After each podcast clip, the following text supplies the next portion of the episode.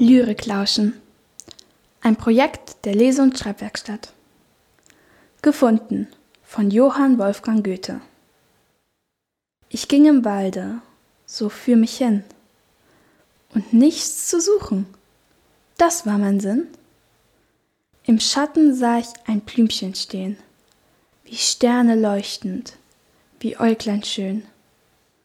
Ich wollte es brechen, da sagt es fein, soll ich zum Welken gebrochen sein? Ich grub's mit allen den Würzlein aus. Zum Garten trug ich's, am hübschen Haus. Und pflanzt es wieder am stillen Ort. Nun zweigt es immer und blüht sofort.